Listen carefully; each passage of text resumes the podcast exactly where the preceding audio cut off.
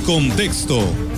la voz y la visión de Radio Mensajera dentro de la noticia. Lo primero es lo primero.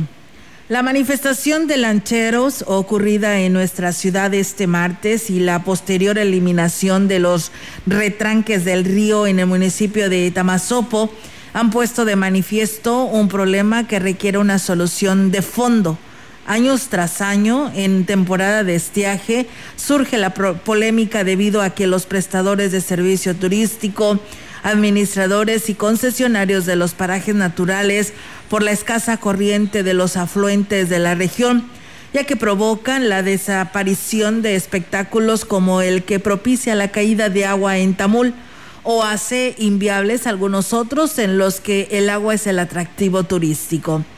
Esta tarea pendiente de las autoridades, el arbitrar esta situación de una manera controlada, toda vez que las eh, protestas cada vez toman un cariz más fuerte, tal y podría desencadenarse en mayores si le aplican que estamos en temporada política, donde no solamente los suspirantes locales querrán llevar agua a su molino, sino ya lo estamos viendo con la intromisión de Adrián Esper, aspirante a la gobernatura del estado.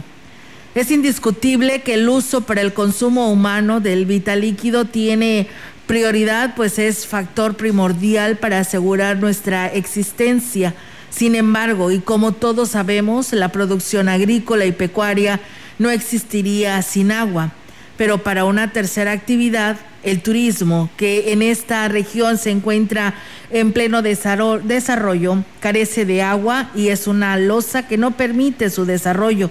Cientos de empleos y negocios se ponen en riesgo de desaparecer, de secarse por igual. La solución al problema debe darse apelando a la cordura, creando acuerdos que permitan una explotación razonada del agua que la naturaleza nos regala, antes con generosidad, ahora de manera espaciada y magra.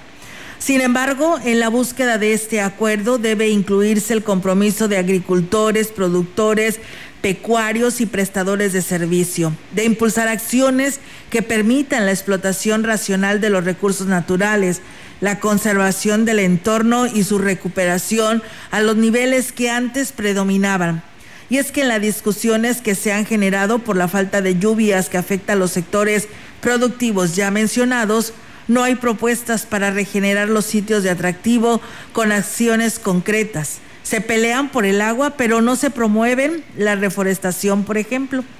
Acciones como la siembra de árboles, evitar la saturación de los parajes a fin de que la fauna y la, flor, y la flora no sean objeto de la depredación, sería la mejor manera de revertir las discusiones y protestas que se presentan debido a la cada vez más prolongada y aguda sequía.